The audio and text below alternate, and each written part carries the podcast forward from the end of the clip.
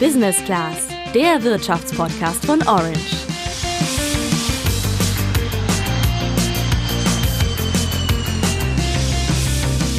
Vielleicht hast du es ja selbst schon hautnah mitbekommen, weil du dein Perso nicht beantragen konntest, die Busse nicht gefahren sind oder dein Schwimmbad geschlossen war. Die Mitarbeiter im öffentlichen Dienst streiken. Im Moment laufen für den Bereich nämlich Tarifverhandlungen. Das heißt, es wird wieder um die Verträge gefeilscht und weil die Arbeitgeber bisher noch kein Angebot vorgelegt haben, hat die Gewerkschaft Verdi die Arbeitnehmer zum Streiken aufgerufen. Also sehen die Gewerkschaftler in puncto Arbeitsbedingungen im öffentlichen Dienst offenbar Verbesserungsbedarf. Aber das sollte für dich kein Grund sein, den Bereich für deine persönliche berufliche Planung von deiner Liste zu nehmen. Denn auch wenn vielleicht an der einen oder anderen Stelle Luft nach oben ist, bietet der öffentliche Dienst für dich als Arbeitgeber einige Vorteile, sagt auch einer unserer heutigen Experten im Podcast. Er ist relativ hoch in der Arbeitgeberattraktivität derzeit. Er hat eigentlich, eigentlich alles, äh, wonach junge Leute auch ein Stück weit streben, was uns Untersuchungen zeigen. Also er äh, er hat eine generelle Sinnhaftigkeit, ähm, er hat eine Gemeinwohlorientierung. Wie es aber mit dem Gehalt aussieht, das klären wir natürlich auch noch. Wann ein Job im öffentlichen Dienst was für dich sein könnte und wie es so ist, dort zu arbeiten, das erfährst du ebenfalls. Unter anderem von einem jungen Menschen, der genau das macht. Und wir haben bei Verdi nachgefragt, wie der aktuelle Stand beim Streik denn so ist. Also du merkst, wir haben viel vor und ich würde sagen, los geht's. Ich bin Sandra. Und ich bin Julian.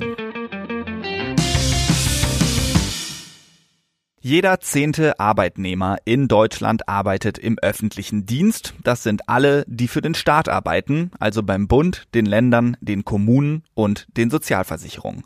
Darunter fallen natürlich eine ganze Menge Berufe, also von dem Mitarbeiter in der Verwaltung über die Polizistin, den Erzieher, die Pflegerin bis zum Soldaten und der Richterin. Und deswegen hat man den Streik ja auch an so vielen verschiedenen Stellen gemerkt. Wir haben ja gerade schon gesagt, dass das mit den Tarifverhandlungen Verhandlungen zusammenhängt, die gerade laufen. Sandra, klär uns mal auf. Was ist da jetzt genau los? Also, alle zwei Jahre setzen sich Vertreter der Mitarbeiter, unter anderem die Gewerkschaft Verdi, mit dem Bundesinnenministerium und dem Verband kommunaler Arbeitgeber zusammen an einen Tisch und verhandeln die Verträge der Mitarbeiter. So auch jetzt. Das geht dann immer über mehrere Runden und obwohl es jetzt schon zwei gab, ist noch kein Ergebnis in Sicht. Verdi hat deswegen zu Streiks aufgerufen. Warum? Das hat uns Verdi-Gewerkschaftssekretär Marcel Voges erklärt. Sowohl in der ersten als auch in der zweiten Verhandlungsrunde haben die uns kein Angebot vorgelegt, äh, über das wir hätten verhandeln können und somit äh, ist die Konsequenz ganz klar, müssen wir natürlich jetzt Druck auf der Straße ausüben. Ja, die Forderungen von Verdi hingegen sind formuliert. Schauen wir da mal konkret drauf. Kernziele sind unter anderem 4,8 Prozent mehr Lohn bei einer Laufzeit von einem Jahr. Mindestens soll es aber 150 Euro im Monat mehr geben. Daneben 100 Euro monatlich mehr für Auszubildende und Praktikanten und eine Angleichung der Arbeitszeit in Ost- und Westdeutschland. Dabei geht es der Gewerkschaft aber nicht nur um das Geld an sich, sondern auch um Anerkennung, wie Marcel Voges sagt. Hintergrund ist ja so ein bisschen, dass ähm, die Beschäftigten im öffentlichen Dienst jetzt in der Krise, aber auch schon davor den Laden ähm, so ein bisschen am Laufen halten. Okay, so viel zu den Forderungen. Jetzt gehen wir ja auch der Frage nach, wie attraktiv es ist, im öffentlichen Dienst anzufangen. Und da spielt das Gehalt ja eine große Rolle. Verdi sagt also, es könnte mehr sein. Wie viel kann man denn da verdienen? Ja, das kann man tatsächlich ganz genau nachschauen, denn das ist fest geregelt in sogenannten Besoldungstabellen für diejenigen, die verbeamtet sind. Das sind ungefähr ein Drittel der Mitarbeiter im öffentlichen Dienst. Also nicht jeder, der im öffentlichen Dienst arbeitet, ist nämlich verbeamtet. Die anderen sind die sogenannten Tarifbeschäftigten und deren Verdienst steht in den sogenannten Entgelttabellen. Diese Tabellen funktionieren aber nach einem ähnlichen Prinzip. Man wird je nach Qualifikation und Beschäftigungsdauer in gewisse Gruppen und Stufen einsortiert sortiert und alle, die die gleichen Voraussetzungen haben, bekommen dasselbe Gehalt. Aber sag mal konkret, wie viel ist denn drin? Naja, pauschal ist das schwer zu sagen, denn es gibt dann noch Unterschiede, ob man beim Bund oder einer Kommune angestellt ist oder in bestimmten Bereichen arbeitet, die nochmal eine Extraregelung haben. Aber ich habe mir mal beispielhaft in der Entgelttabelle der Kommunen angeschaut, wie viel man jeweils monatlich brutto so als Berufseinsteiger verdienen kann. Und wenn man keine Ausbildung hat und zum Beispiel als Bote oder Küchenhilfe arbeiten möchte, dann sind das bis zu 2300 Euro. Mit einer abgeschlossenen Ausbildung sind es bis zu 2900 Euro. Arbeiten könnte man da zum Beispiel in der Verwaltung oder der Pflege. Mit Bachelorabschluss und einem Job zum Beispiel als Ingenieur oder Grundschullehrer sind bis zu 3600 Euro drin. Mit einem Masterabschluss, zum Beispiel als Gymnasiallehrer oder Wissenschaftler, sogar bis zu 4800 Euro. Euro. Vergleichen wir das doch mal. Das durchschnittliche Einstiegsgehalt mit einem Bachelorabschluss in ganz Deutschland liegt bei 3400 Euro monatlich. Also in etwa vergleichbar mit dem öffentlichen Dienst. Beim Master liegt der Durchschnitt bei fast 3900 Euro. Da steht man im öffentlichen Dienst also sogar besser da. Wir haben deshalb mal Marcel Voges gefragt, ob das Gehalt im öffentlichen Dienst wirklich so schlecht ist. Naja, wir haben ja auch die Forderung nach 150 Euro aufgestellt, quasi ein Festbetrag, weil der auch immer dann eine soziale Komponente ähm, sozusagen darstellt. Hintergrund ist, dass äh, bei einer prozentualen Erhöhung und das wurde, die Gehälter wurden ja in der Regel auch in der Vergangenheit in den Tarifrunden prozentual erhöht, sich auf ein niedriges Einkommen geringer ähm, ausschlägt als auf ein höheres Einkommen. Und deshalb haben wir die äh, soziale Komponente auch mit reingenommen, mindestens 150 Euro, um vor allem auch die unteren äh, Gehaltsgruppen ein bisschen anzuheben. Ähm, weil natürlich mit einer abgeschlossenen Ausbildung du nicht so einfach in die Gehaltsgruppen im TVÖD kommst, also im Tarifvertrag im öffentlichen Dienst kommst, wie mit einem Master- oder Bachelorabschluss. Also der Fokus liegt da vor allem auf denjenigen, die keinen Hochschulabschluss haben. Unter anderem auch, weil da laut Marcel Voges das gezahlte Gehalt der Verantwortung im Job nicht immer gerecht wird, wie etwa in der Pflege. Jetzt muss man natürlich dazu sagen, Verdi vertritt die Interessen der Mitarbeiter. Dass da jetzt keiner hingeht und sagt, nö, also mehr Geld brauchen wir eigentlich nicht, ist ja auch klar. Deswegen haben wir nochmal an unabhängiger Stelle nachgefragt und zwar bei Carsten Köppel. Der leitet die Beratungsagentur Next Public. Die hat die Studie Nachwuchsbarometer öffentlicher Dienst herausgegeben und Carsten Köppel schätzt das Gehalt so ein. Ich finde für Berufsanfänger ist der öffentliche Dienst im ähm, Verdienstbereich relativ attraktiv. Es dünnt sich dann ein bisschen aus, wenn ich im Mangelberufen mit zehn Jahre Berufserfahrung oder sowas, da gibt es dann Felder, da kann der öffentliche Dienst nicht mehr mithalten mit den Gehältern, die in der Privatwirtschaft gezahlt wird. Das heißt, je spezialisierter und je gefragter man ist, desto mehr lässt sich dann vielleicht auch woanders verdienen, wenn man ein bisschen Berufserfahrung hat. Mal ein Beispiel. Also der immer genannte Data Analyst zum Beispiel mit zehn Jahre Berufserfahrung, hochspezialisiert, der kann in der Privatwirtschaft im Grunde ähm, diktieren, was für ein Gehalt er haben möchte. Das geht so im öffentlichen Dienst nicht. Ja, das macht es dann für den öffentlichen Dienst natürlich schwieriger, an Fachkräfte zu kommen. Andererseits gibt es aber auch weniger Konkurrenzdenken unter den Mitarbeitern, was das Gehalt angeht. Wir halten fest, gehaltstechnisch ist der öffentliche Dienst gerade am Anfang keine schlechte Wahl, auch wenn es besonders mit zunehmender Erfahrung definitiv Luft nach oben gibt.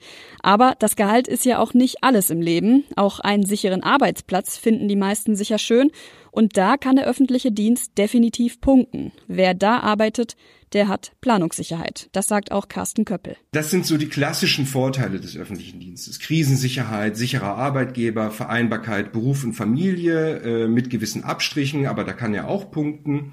Wenn ich das suche, bin ich im öffentlichen Dienst sehr gut aufgehoben. Definitiv vorteilhaft. Als Beamte ist man quasi unkündbar, solange man sich im Dienst oder außerhalb davon nichts Schweres zu Schulden kommen lässt. Und auch als Tarifbeschäftigte muss man sich äh, zumindest nach 15 Jahren bei demselben Arbeitgeber keine großen Sorgen machen, entlassen zu werden. Und dass du so eine Planungssicherheit hast, finden übrigens auch Banken super. Deswegen solltest du auch gut an Kredite kommen, wenn du im öffentlichen Dienst arbeitest. Ich würde sagen, wir hatten jetzt genug Theorie und schauen mal in die Praxis, wie es denn so ist, im öffentlichen Dienst zu arbeiten. Und dazu haben wir mit Kai Reinhardt gesprochen.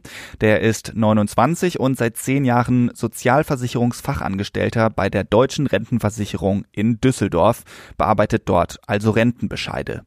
Dass er einen Bürojob machen möchte, das hat er während eines Schulpraktikums bei einer Krankenkasse gemerkt. Seine letztendliche Berufswahl hat er dann getroffen, als er sich vor seinem Realschulabschluss mit seinen Berufsmöglichkeiten auseinandergesetzt hat.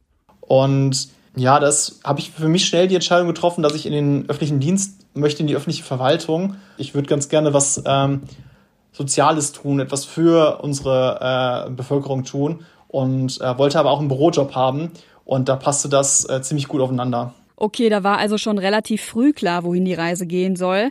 Was sagt er jetzt? War das die richtige Entscheidung? Ja, für ihn definitiv. Vor allen Dingen eben die sichere Perspektive, über die wir da gerade gesprochen haben, die ist in seinen Augen ein Pluspunkt. Das war für mich sehr, sehr wichtig. Mein äh, Vater war eine lange Zeit, bevor er in Rente gegangen ist, arbeitslos und da habe ich das ähm, in der Kindheit sozusagen erlebt, was es heißt, auch irgendwann arbeitslos zu sein, nicht mehr vermittelt werden zu können, und irgendwie so ein bisschen auch Perspektivlosigkeit zu haben. Darum war Sicherheit so ein, so ein wichtiger Aspekt. Ja, und Sicherheit gibt's halt fast in jeder Hinsicht, also sowohl was Arbeits- und Urlaubszeiten angeht, aber auch eben in Sachen Gehaltsaussichten. Aber mal ganz ehrlich, Planungssicherheit ist ja schön und gut, aber ich könnte das trotzdem nicht so gut haben, wenn bei mir alles schon so ganz genau vorgeplant wäre, weil ich weiß ja gar nicht, wo ich in zehn Jahren sein möchte. Ist so eine feste Aussicht nicht auch irgendwie ein Klotz am Bein? Ja, darüber habe ich mit Kai auch gesprochen und der hat mir erzählt, dass ein paar Kollegen von ihm schon manchmal an so einen Punkt kommen, an dem sie sagen, naja, ich will jetzt vielleicht auch mal was Neues machen. Bei ihm sei das aber nicht so gewesen. Also ich habe da ein bisschen eine andere Einstellung zu. Also es war für mich nie das große Thema. Ich habe halt mich auch mehrmals in unserem Unternehmen ähm, verändert oder weiterentwickelt. Ich habe eine Zeit lang im Rentenbestand gearbeitet, also die ganzen Bestandsrenten betreut. Dann habe ich mal ein Jahr lang den Fremdrentenbereich betreut und betreue jetzt den Bereich ähm, äh, Rente Ausland. Und wenn mir das vielleicht in drei, vier Jahren auch irgendwann zu eintönig geworden ist oder ich glaube, alles gesehen zu haben in dem Bereich, dann ähm, gibt es immer noch Möglichkeiten, dass ich mich auch im Unternehmen erstmal verändere und das mir nochmal anders angehe. Also so ist meine Einstellung zu den, zu den Sachen. Also das ist für ihn auch Typsache, wie man diese feste Perspektive sieht, aber dementsprechend sollten sich seiner Meinung nach auch alle, die im öffentlichen Dienst arbeiten wollen, eben genau damit auseinandersetzen, was sie da erwartet. Man muss sich aber darauf einstellen, dass der öffentliche Dienst auch äh, das ist, wofür er steht. Er ist halt teilweise auch ein bisschen verkrustet, ein bisschen altbacken und eben nicht fancy wie ein junges Startup oder wie ähm, ein Unternehmen wie Google oder Facebook. Ähm, da muss man so seine persönliche Abwägung treffen, wenn man sich damit ähm, anfreundet, eben äh, nicht auf, auf der modernsten Oberfläche zu arbeiten, sondern eben ganz klassisch in der Verwaltung zu arbeiten ähm, dann ist es die richtige Entscheidung für einen. Wenn man sich aber kreativ ausleben möchte und äh, auch Prozesse oder Verfahren neu erfinden möchte, dann ist der öffentliche Dienst vielleicht, was seinen Arbeitsmittelpunkt angeht, nicht die beste Wahl. Ja, Kai ist auf jeden Fall sehr zufrieden mit seiner Wahl, auch wenn er bei den Arbeitsbedingungen ebenfalls Verbesserungsbedarf sieht. Deswegen unterstützt er als Verdi-Mitglied auch die Streiks. Ich würde sagen, wir ziehen mal ein Fazit aus dem, was wir bisher alles gehört haben. Wem eine hohe Sicherheit im Job wichtig ist und wer ein ordentliches Gehalt verdienen möchte, dafür aber in Kauf nimmt, vielleicht nicht die ganz großen Sprünge machen zu können, der ist im öffentlichen Dienst richtig. Wer ein bisschen mehr ins Risiko gehen möchte und auf die ganz großen Aufstiegsmöglichkeiten mit dem krassen Gehalt schielt, der sollte sein Glück lieber in der freien Wirtschaft versuchen. Auf jeden Fall musst du dir aber keine großen Sorgen machen, im öffentlichen Dienst unterzukommen, wenn du denn möchtest. Besonders gesucht werden zwar zum Beispiel Lehrerinnen, Erzieher, Pflegekräfte, Juristen und Informatiker, aber auch in allen anderen Bereichen sind die Perspektiven ganz gut, sagt Carsten Köppel. Also grundsätzlich kann man sagen, ähm, dass der öffentliche Dienst derzeit ähm, vor einer Verrentungswelle steht. Es gehen in den nächsten ähm, ja, wir haben vor ein paar Jahren haben wir immer zehn Jahre gesagt, wahrscheinlich jetzt nur noch weniger, ähm, gehen 1,5 äh, äh, Millionen Beschäftigte im öffentlichen Dienst in den Ruhestand.